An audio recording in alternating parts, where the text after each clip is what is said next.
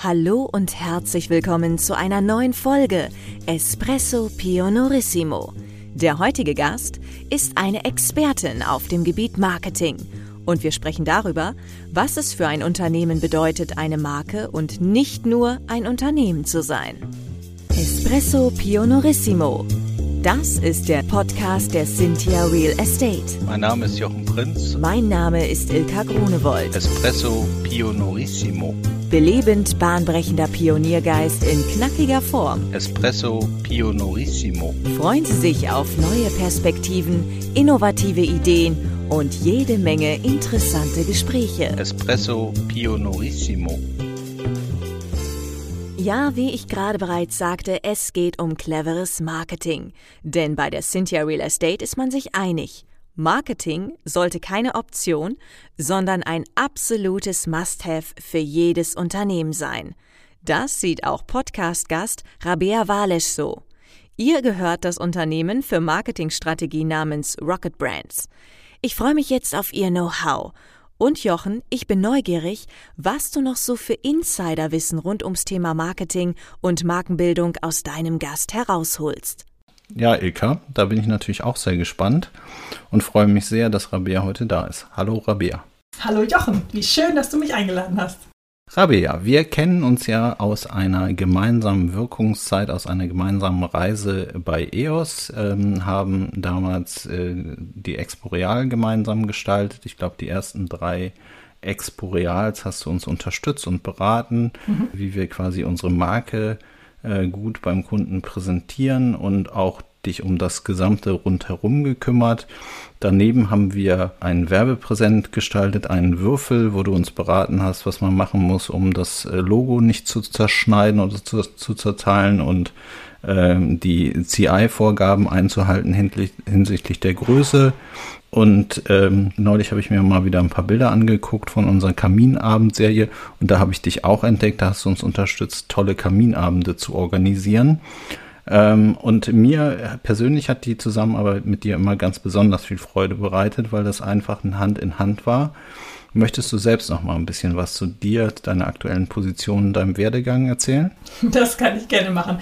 Das freut mich total, dass du das gut in Erinnerung hast, was wir ähm, da zusammen projektmäßig gemacht haben. Das ist ja jetzt auch schon eine Weile her. Ähm, ich habe mittlerweile 20 Jahre auf dem Buckel im, im Marketing. Ich habe angefangen mit äh, 10 Jahren auf Dienstleisterseite und habe jetzt dann 10 Jahre auf Konzernseite angeschlossen und bin seit 2018 parallel dazu selbstständig mit Rocket Brands. Ich bin aber immer noch festangestellt äh, mit unterwegs und ähm, tatsächlich war ich zu der Zeit, als wir uns kennengelernt haben, bei EOS so der Markenhüter und habe da diverse Unternehmen international betreut, was super spannend war, reinzugucken in verschiedene Länder, verschiedene Szenarien und so weiter und so fort. Ähm, und ähm, erinnere mich da total gerne dran zurück. Das war eine super Zeit. Ja, super.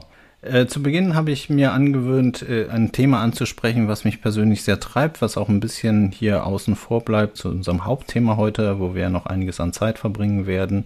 Ähm, ich würde gern von dir wissen, was hast du als Kind, also als du klein warst, besonders gerne gemacht? Was hat dich getrieben? Wo hattest du leuchtende Augen und wo hast du die Zeit drin vergessen? Das ist die Überraschungsfrage, ne?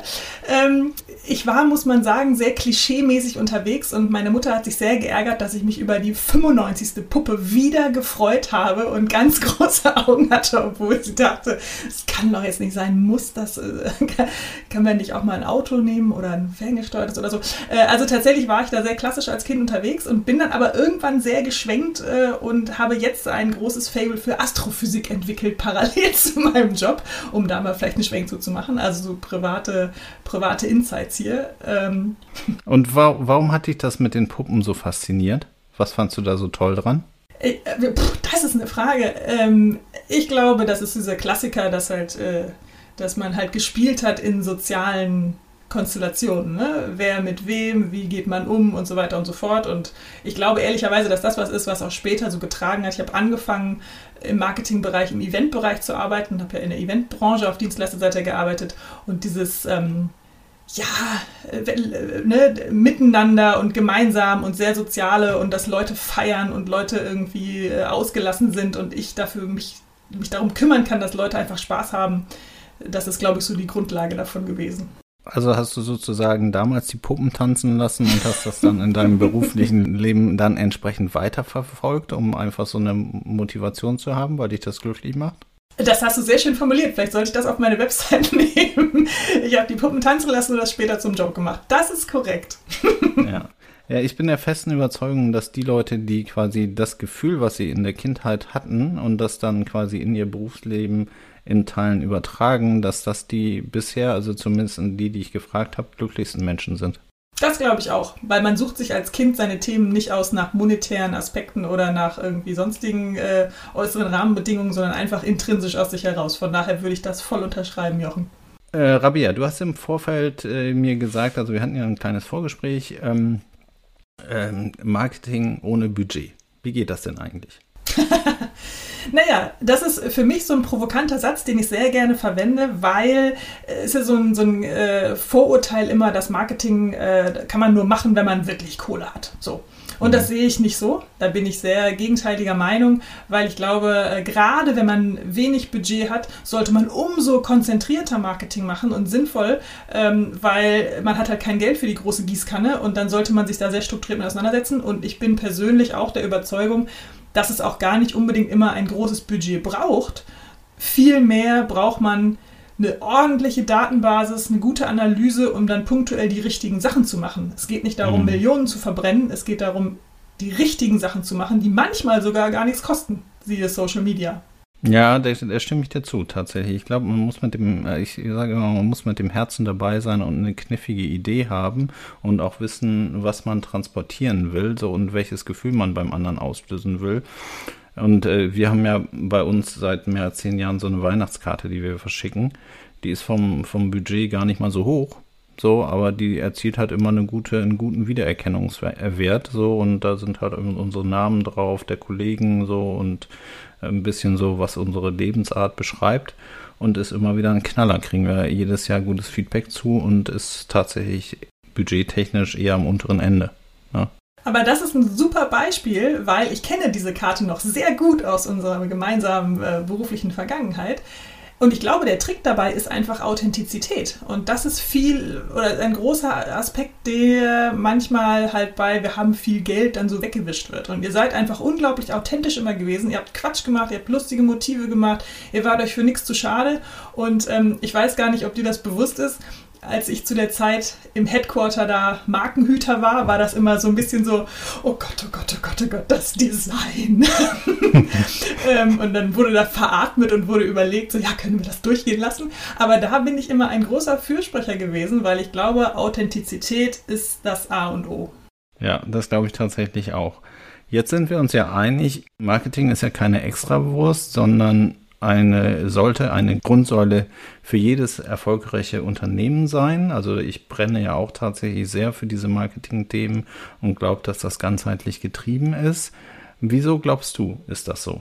Ich glaube, dass Marketing neben den ganzen anderen Standardpfeilern im Unternehmen, ich sage jetzt mal Controlling und HR, also Personalabteilung oder äh, was auch immer, Produktion, wie auch immer, ist Marketing, glaube ich, der Bereich, der die anderen eint. Weil Marketing der Bereich sein sollte, der danach fragt, wer ist denn die Zielgruppe? Wer will das denn haben? Was können wir denn eigentlich wirklich gut? Was können wir auch vielleicht nicht so gut, wenn wir mal die Hand aufs Herz legen? Ähm, mhm. wie sieht denn der Markt aus und so weiter und so fort? Und ich glaube, dass es. Ähm, das ist, also Marketing ist der Bereich, wo diese Fragen aufgehoben sind. Und wenn man dann immer sagt, so, ja, das, wir brauchen das nicht Marketing, weil man denkt, das geht nur um bunte Bilder, dann verliert man halt diese Spange, um die die anderen Themen auch betreffen. Und das halte ich für riskant. Das ist, glaube ich, auch die Kommunikation ne, zwischen den Bereichen. Also genau. zwischen dem Innenleben und der Außenwelt. Und ganz, ganz wichtige Klammer und auch ein ganz wichtiger Träger, um eben mitzuteilen, wer ich bin. Genau. Und da muss man sagen, gerade jetzt in der Zeit, in der wir uns bewegen, wo ihr klassische Worte reingeworfen, ne, mit Generation Y und Generation Z und wie auch immer und überhaupt irgendwie, dass Leute viel mehr darauf gucken, was, welche Werte vertritt ein Unternehmen und so weiter und so fort. Ähm, ich kann mir das einfach auch nicht mehr leisten, darauf keine Antwort zu geben. Und von daher äh, glaube ich, dass das für jedes Unternehmen unglaublich wichtig ist, egal wie klein oder groß oder mit oder ohne Budget. Ja, ich werde ja von, von Controllern in dem Zusammenhang oft gefragt, was bringt das jetzt? Also was bringt das für ein Outcome, wenn wir jetzt hier eine Werbemaßnahme oder wenn wir eine Messe machen und die Messe kostet uns dann irgendwie 100.000 Euro Budget mit allem Pipapo, Stand, Vorbereitung, Nachbereitung, Reisekosten, Personal und so weiter. So, und wir sind drei Tage auf der Messe und äh, werde ich natürlich relativ häufig aus, aus Controlling-Bereichen oder aus den reinen Kalkulationsbereichen gefragt, was bringt das denn eigentlich, wenn ihr da drei Tage seid und Zeit äh, verplempert? Sage ich mal so. Ne? Also, was äh, könnte das mal messen? ja, das ist natürlich eine Frage, die äh, kannst du dir vorstellen, kenne ich auch irgendwie, äh, habe ich schon drei, vier Mal gehört. Ähm, ich glaube, ja, zum einen ist es schwierig, manche Sachen zu messen, wie Image und so weiter und so fort. Und es ist auch manchmal schwierig zurückzuführen, warum kommt jetzt ein Kunde oder weiß nicht was, wie viel Touchpoints, also wie viele Kontaktpunkte hat er gehabt. Der hat mich auf einer Messe gesehen, dann hat er diese nette Karte mhm. bekommen, dann keine Ahnung, wo, auf welche Maßnahme lässt es sich jetzt konkret zurückführen, dass jemand zum Beispiel einen Vertrag unterzeichnet hat. Das ist ja Quatsch, das funktioniert nicht. Das ist ja ein mhm. Gesamtkunstwerk. Und auf der anderen Seite muss ich aber gestehen, viele Sachen kann man doch messen, wenn man halt ein bisschen kreativ wird und über den Tellerrand denkt. Also es, ähm, zum Beispiel, äh, wenn alle immer sagen, um Gottes Willen, so eine große Marktforschung, wir können ja jetzt nicht zigtausend Euro ausgeben für ein Marktforschungsinstitut. Das muss man gar nicht. Man hat ja viele Sachen auch intern äh, im Unternehmen als Daten vorhanden. Also ich habe zum Beispiel meine Bestandskunden und ich kann die Fragen fragen. Die beißen nicht. Die fühlen sich eher noch gebauchpinselt, wenn ich sage, wisst ihr was, ihr seid uns so wichtig, ich möchte jetzt mal strukturiert von euch was ja. wissen, weil ich will mich weiterentwickeln. Oder meine Mitarbeiter, die kann ich auch Sachen fragen, wie es ihnen geht, was sie brauchen, was sie wollen, um daraus Rückschlüsse zu ziehen. Ähm, ich glaube, das Thema Datenlage und Analyse ist eigentlich eine große Schnittmenge, die man mit dem Controlling hat.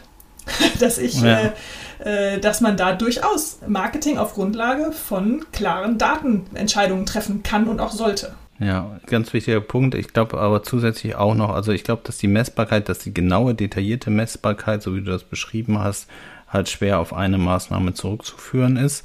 Ich glaube aber auch darüber hinaus, dass Marketing halt keine Eintagsfliege ist. Ne? Also du machst nicht eine Aktion und bist dann, bist dann raus und hast den Menschen erklärt, wer du bist, sondern das ist halt was, was äh, eher äh, langfristig angelegt ist, ne? Oder auch langfristig angelegt sein sollte, äh, weil du ja dich auch veränderst. Also Unternehmen und wie du bist und also im besten Fall hast du ja einen Veränderungsprozess und musst ja auch immer wieder neu denken und musst dich auch immer wieder neu erklären und deine Meinung quasi im Markt positionieren. Oder hast du da eine andere Meinung? Na, auf keinen Fall. Also äh, natürlich ist das eine langfristige äh, Angelegenheit und auch wenn ich jetzt ungern immer die Negativseite davon beleuchte, aber ein Argument, was halt die schwersten Ansprechpartner manchmal knackt, ist halt auch, dass das einfach Risikoprävention ist. Wenn ich halt nie irgendwo in Erscheinung trete und ich bin überhaupt nicht sichtbar äh, und dann passiert mal irgendwas, ich weiß nicht, ich habe irgendwie vielleicht mal einen Fehler gemacht, mein Produkt war irgendwas oder jemand hat sich schlecht verhalten oder ich habe einen Shitstorm oder keine Ahnung, dann habe ich keine positive Grundlage, auf der ich aufsetzen kann, auf der mir das verziehen wird. Mhm. Äh, wenn ich aber die ganze Zeit als total positiver Partner wahrgenommen werde, äh, dann ist das gar nicht so ein Ding, das ist gar nicht so ein Drama. Ja? Und ähm, von daher hat das, finde ich, als Risikoprävention auch einen ganz klaren wirtschaftlichen ähm, Kern. Auch wenn das natürlich jetzt ein Negativbeispiel ist und kein Positivbeispiel, aber das ist immer das Argument, was manche Leute dann doch einmal kurz zum Innehalten bewegt. Naja, ich glaube ja, dass die ganz großen Marken, ne, also weiß ich nicht, die großen Automarken, ich glaube nicht, dass die ein Auto mehr verkaufen, nur weil sie das, weil sie eine Werbung machen oder weil sie, äh, weil sie irgendwie einen Werbefilm im Kino zeigen. Also möglicherweise schon, wenn das jetzt irgendwie ein ganz hippes neues Modell ist, was man unbedingt haben muss. Aber ähm, ich glaube, wenn sie es nicht machen würden, dann würde man glauben, sie sind pleite. Sie haben halt keine Berechtigung mehr am Marktleben teilzunehmen. Sie müssen es machen, weil sie halt einfach ein großer Player sind. Ja, ja, das glaube ich auch. Und ich glaube, es ist einfach auch genau das Argument, was du eben sagtest mit der Langfristigkeit, nämlich die haben halt jetzt über Jahrzehnte hinweg ihre Marke emotional aufgeladen. Und ich kann jetzt nicht mich darauf ausruhen und sagen, ich spare das jetzt mal, mache jetzt gar nichts mehr, weil dann geht die Kurve wieder weg ab. Also ähm, man muss natürlich das Level auch halten. Dieser eine Spot ist sicherlich da kein Zünglein an der Waage, aber das ist ja eine, ein, eine langfristig angelegte Aufladung, die jetzt, äh, die ich halten muss. Ne? Genau, und dabei geht es ja jetzt um die Aufladung mit Emotionen. Ne? Also die Marke mit Emotionen aufzuladen, mit Sympathie mhm. und mit einem Gesicht oder wie willst du sie aufladen? Ja, das ist eine herausfordernde Frage, weil das natürlich sehr branchenspezifisch ist und äh, produktspezifisch und in, in, welchem Markt man sich bewegt. Ne? Also ähm, ehrlicherweise unterscheide ich immer sehr gerne zwischen Werbung, wo ich immer verneine, dass ich, ich arbeite nicht in der Werbung. Es geht mir darum, mhm. nicht Absatzzahlen hochzuziehen, indem ich etwas verspreche, äh, was, äh, was ich vielleicht auch nicht halten kann sondern Marke aufbauen hat was mit Authentizität zu tun. Und ähm, da muss ich halt gucken, was habe ich, was kann ich. Ich muss um meine Schwächen, meine Stärken wissen und dann ähm, muss ich bestenfalls transparent sein und daraus eine Sympathie aufbauen. Ob mhm. das dann das Gesicht einer Person ist oder irgendwo oder was ganz anderes, das ist dann sehr spezifisch auf das jeweilige Unternehmen oder die Branche gemünzt. Mir persönlich ist immer wichtig, dass wir Philosophie verkaufen. Also Unternehmensphilosophie, wie wir sind, was wir sind und wie wir die Dinge angehen.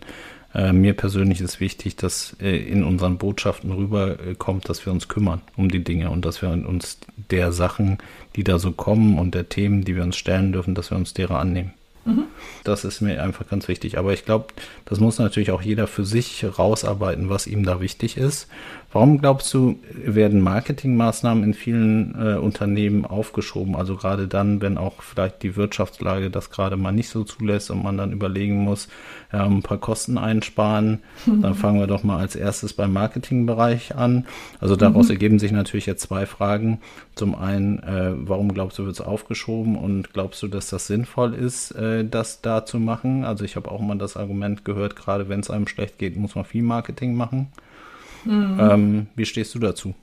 Also ob das sinnvoll ist, das nehme ich mal vorweg. Ja, ich finde das sehr sinnvoll, dass man das tut und nicht aufschiebt, aber ich glaube, in der Realität hat das, glaube ich, drei, ich sag mal, harte Gründe, warum das passiert, warum man das aufschiebt. Ja? Der erste ist, das ist anstrengend. Ne? Also wenn man da jetzt wirklich jemanden hat, der sagt, ähm, was ist denn dein USP und will das die Zielgruppe wirklich haben und hast du das eigentlich mal abgefragt, ob die das haben will oder machst du das bei dir im stillen Kämmerlein und denkst nur du, dass das ein gutes Produkt ist?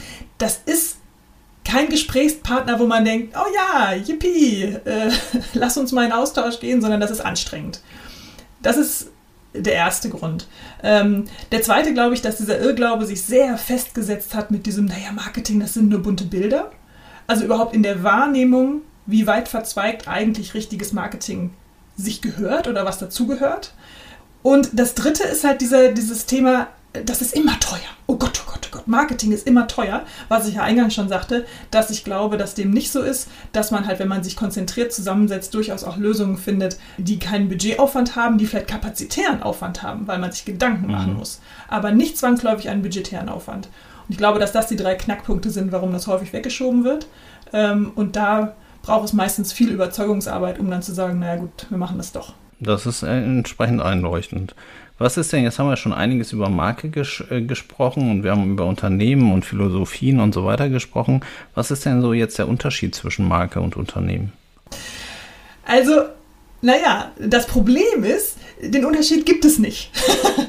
also du bist, du bist eine Marke, ob du das willst oder nicht, du bist es. Und äh, die Frage ist halt nur, formst du sie aktiv oder gestaltest du das aktiv aus oder lässt du das halt einfach so passieren und äh, gestalten das andere für dich? Ja? Dabei ist halt mir persönlich immer sehr wichtig, Marke macht nicht die Marketingabteilung.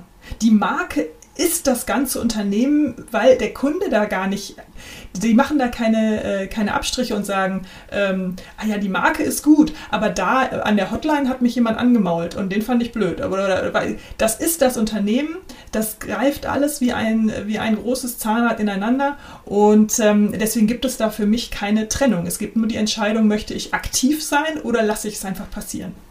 Ja, da habe ich tatsächlich zwei Gedanken, die mich gerade treiben. Einer, der nicht so ganz zum Thema passt, aber äh, tatsächlich der, der Mitarbeiter, der die Marke trägt. Und äh, du hast irgendwie ein Unternehmen mit, äh, mit ganz vielen Mitarbeitern so und dann hast du einen, der verkackt. So, und, und, ja. und, und, und, und ja, alle anderen haben es richtig gemacht und du hast dich richtig wohl gefühlt in dem Laden, in dem Hotel oder wo auch immer.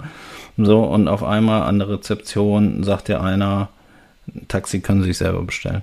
So. Mhm. Ähm, dann, dann ist irgendwie so äh, äh, gefühlt das ganze Hotel nix. So, und eigentlich stimmt das ja nicht, weil eigentlich war es nur diese eine Person an der Rezeption, die dich halt irgendwie aus Stress oder aus irgendwelchen Gründen, die vielleicht sogar äh, reell sind, äh, da, äh, oder weil der halt einfach ein Fehler passiert ist und wir haben ja alle eine wahnsinnig offene Fehlerkultur und sind so tolerant. Ähm, äh, so, und dem ist jetzt ein Fehler passiert und du hast ihn abgestempelt. Ja, ich glaube tatsächlich, wenn man es geschafft hat, irgendwie ähm, seine Marke aktiv zu gestalten, dann können so Einzelvorfälle das jetzt noch nicht ins Wanken bringen. Ähm, das ist wieder das mit dem, mit dem Grundrauschen der emotionalen Aufladung oder dem, äh, der, der Präsenz und der Sichtbarkeit, die ich über eine langfristige Zeit irgendwie geschaffen habe. Mhm. Ich glaube, das bringt es noch nicht ins Wanken. Ähm, ich glaube sogar eher, dass in solchen Gelegenheiten manchmal auch Chancen liegen, weil ich halt genau das, wo viele jetzt drauf gucken, nämlich so ein Menschlichkeitsthema, dann spielen kann. Ja? Also ich kann aus so einem Fehler, also jetzt natürlich klar eine Rezeption, wenn da einer maulig war, das kriege ich vielleicht nicht mit, aber bei größeren Fehlern kann ich sogar sowas zu meinem Vorteil nutzen, dass ich dann irgendwie transparent mache und sage, oh nein, es tut mir total leid und das und das ist gerade schiefgegangen und überhaupt und mein kleiner Insight, wie bei uns sowas funktioniert und, mhm, mhm. und sie sind uns aber wichtig und äh, deswegen machen wir jetzt XY.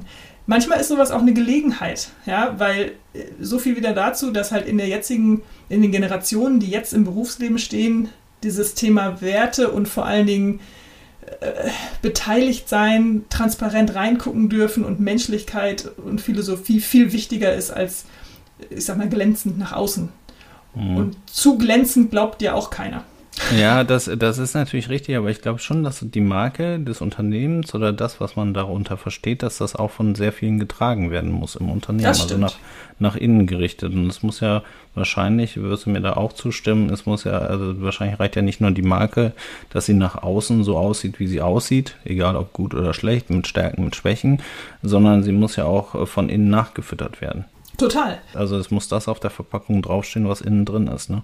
Genau. Und das ist der Punkt. Ja, es müssen alle mittragen. Nur da kommen wir jetzt in Themenbereiche, wo es eher um, naja, um Unternehmensführung, um Management und sowas geht, weil da, so fies wie der Spruch immer ist, aber da stinkt der Fisch halt vom Kopf, wenn ich das nicht vorlebe, was irgendwie der Kern meiner Marke ist, wie wir ticken, wie deine Philosophie ist, wie du es gerade sagtest. Wenn ich das Gefühl habe, das ist nur eine Hülse und eigentlich in Wirklichkeit ist das aber anders bei uns drin, ähm, dann werden die, die Mitarbeiter das auch nicht mittragen. Ja, wenn ich das Gefühl habe, das ist hier wirklich so, so tickt das Unternehmen, weil so tickt, äh, also das Unternehmen im Sinne von meine Führungsebene, so handeln die, dann trage ich das auch mit. Ja, und äh, wenn die es nicht mittragen, dann wirst du es wahrscheinlich auch nicht schaffen, die so aufzuladen, oder? Oder wirst du dann wahnsinnig viel Budget brauchen, um sie aufzuladen? Na, ehrlicherweise muss man sagen, das ist, was viele Unternehmen versuchen, ne? Äh, mit äh, dann halt das Budget hochzuziehen, um sowas zu kompensieren. Und das klappt halt nur bis zu einer gewissen Schwelle.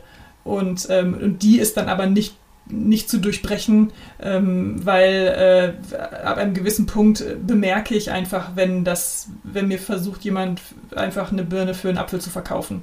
So, mhm. Also von daher glaube ich, da wäre ich sogar dabei und würde, wenn mich jemand da vor die Wahl stellen würde, was wahrscheinlich in der Realität nicht passiert, aber äh, da würde ich sagen, ich würde auf das viele Budget verzichten und würde lieber am Mindset arbeiten wollen, weil okay. das einfach viel mehr bringt. Ja. Wie kann man denn so eine richtig coole Marke schaffen? Äh, aus meiner Erfahrung heraus gibt es ja auch dann immer Auftraggeber, die tolle Ideen haben, wie man so eine Marke, so ein Logo, wie man das so malen kann und wie das dann so am besten auch aussieht, so. Und äh, dann kommt irgendwas anderes von der Marketing, von dem Marketingbüro zurück und man ist erstmal wahnsinnig enttäuscht. Das ist natürlich immer schwierig, weil das ein sehr emotionales Ding ist, ne? Und, und ich glaube, das ist auch eine der Königsdisziplinen im Marketing, sich von davon zu lösen, Dinge nach Geschmack zu entscheiden. also, weil da habe ich auch ganz viele Termine gehabt, wo es darum ging, wer jetzt was schöner findet, wo man dann irgendwie ganz vorsichtig eintüten muss, zu sagen, es tut mir sehr leid, aber es geht gar nicht darum, ob das jetzt wir schöner finden oder wer auch immer, sondern, um jetzt mal noch so eine Plattitüde zu verwenden, der Wurm muss ja dem Fisch schmecken ne? und nicht uns. So.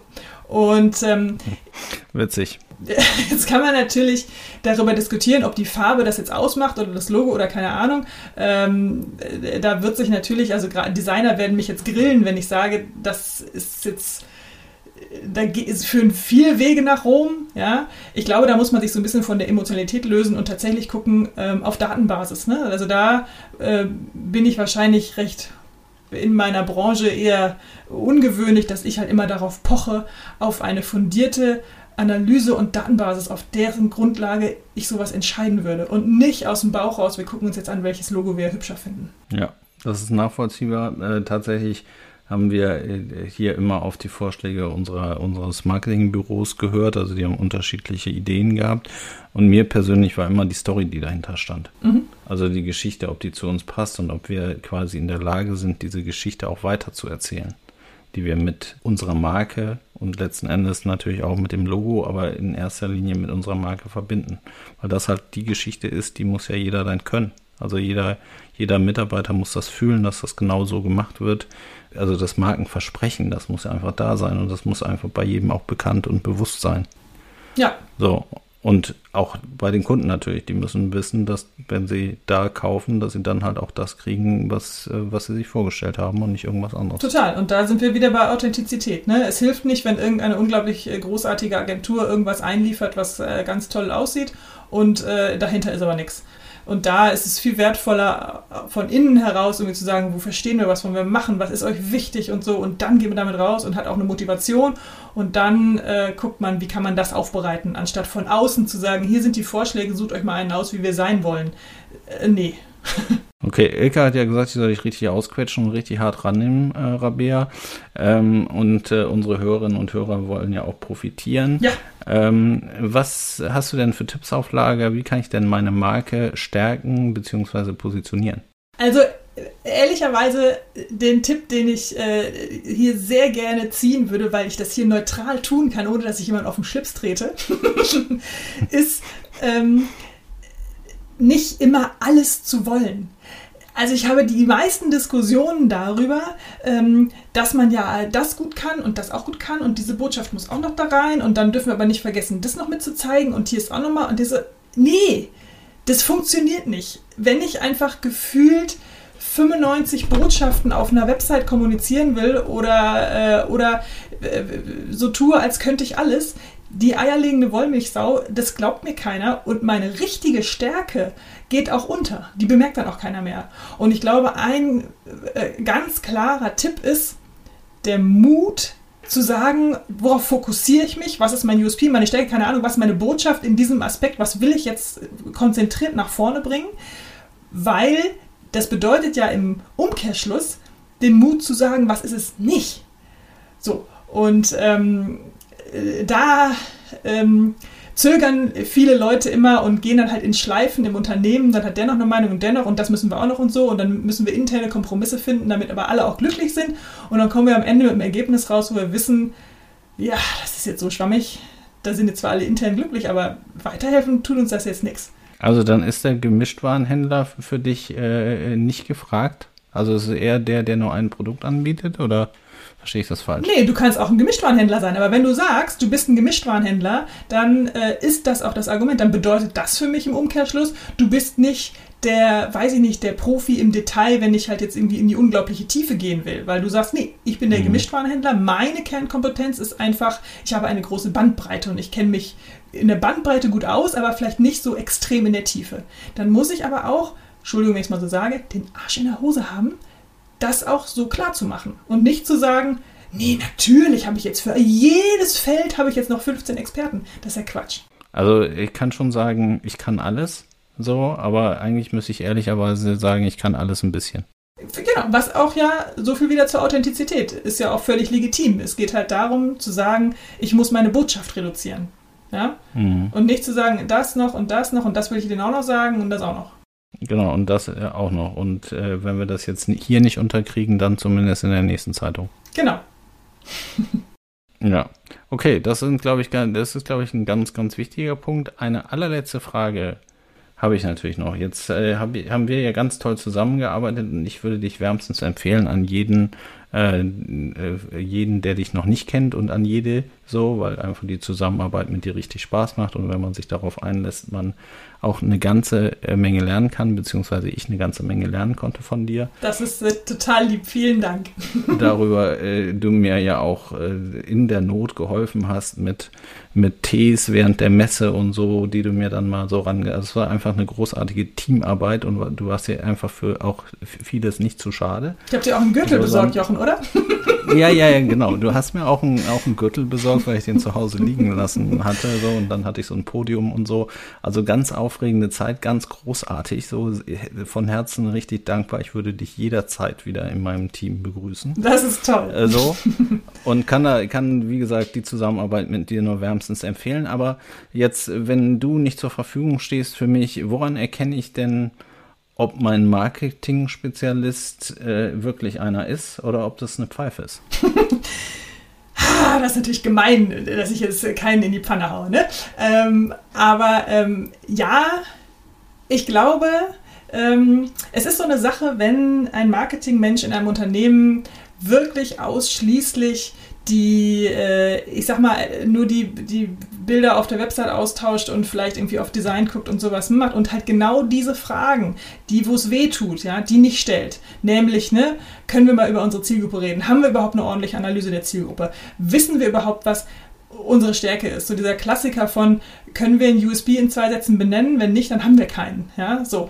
Ähm, und wenn jemand da nicht reinpiekst und genau diese Klammer der anderen Bereiche irgendwie macht, dann würde ich glauben, dass du an der Stelle nicht gut bedient bist. Das Problem ist aber dann die Frage, woran liegt das? Ne? Weil es ganz viele Leute gibt, die natürlich auch so ein bisschen resignieren, weil einfach die Tür dafür nicht offen ist. Weil natürlich im Management eher so die Meinung ist, so meine Güte, jetzt ne, machen die mal einen Flyer und eine neue Website und so und nerv mich nicht mit irgendwas anderem. Habe ich gar nicht in Auftrag gegeben, dass du jetzt noch Fragen stellst. Ähm, von daher ist es vielleicht gar nicht das Problem, dass der Mensch das nicht kann, sondern dass er halt sagt, das ist hier nicht gewünscht und ich bin jetzt einfach nicht so souverän, dass ich jetzt da zur Tür reingehe und sage, so Kinder, und jetzt sage ich euch mal, wie der Hase läuft. ähm, aber äh, ganz grundsätzlich sollte man sagen, ein, ein Marketing-Profi ähm, müsste diverse Fragen stellen zu Strategie, zu Zielen im Unternehmen, zu Zielgruppe, muss den Markt kennen und muss das als Grundlage nehmen für seine Marketingmaßnahmen und nicht einfach nur Bilder tauschen. Ja, Super, Rabea. Ganz herzlichen Dank. Das war ein großartiges Gespräch, aus dem ich mitnehmen kann, weniger ist eigentlich mehr. So, und man braucht auch keine großen Budgets, um große Reichweiten zu, zu, zu generieren, weil Social Media ist natürlich eine günstige Sache, um im Prinzip Reichweite zu erzeugen. Aber man kann eben auch mit kleineren äh, Maßnahmen oder auch mit Printmaßnahmen auch eine gute Wirkung erzielen. Wichtig ist die Zielgruppe, dass ich die analysiert habe. Gut ist, wenn man Daten hat, die man äh, sich äh, ab und an mal angucken kann, um eine Wirkung möglicherweise abzuleiten. Und ja, ich denke, da war einiges bei an Tipps, wie ich eine Marke aufladen kann. Und insofern ganz herzlichen Dank. Ich danke dir. Ich fand das ganz toll, dass wir die Gelegenheit hatten, hier miteinander zu sprechen. Vielen Dank dir, Jochen. Dann sage ich an unsere Zuschauer, bis ganz bald. Wie hat es Ihnen gefallen? Haben Sie Fragen, Kritik oder Anregungen zu unserem Podcast? Dann freuen wir uns auf Ihr Feedback. Schicken Sie uns einfach eine E-Mail an podcast.cynthia.de Espresso Pionorissimo Weitere Infos finden Sie entweder in unseren Show Notes oder auf www.cynthia.de slash podcast. Bis bald!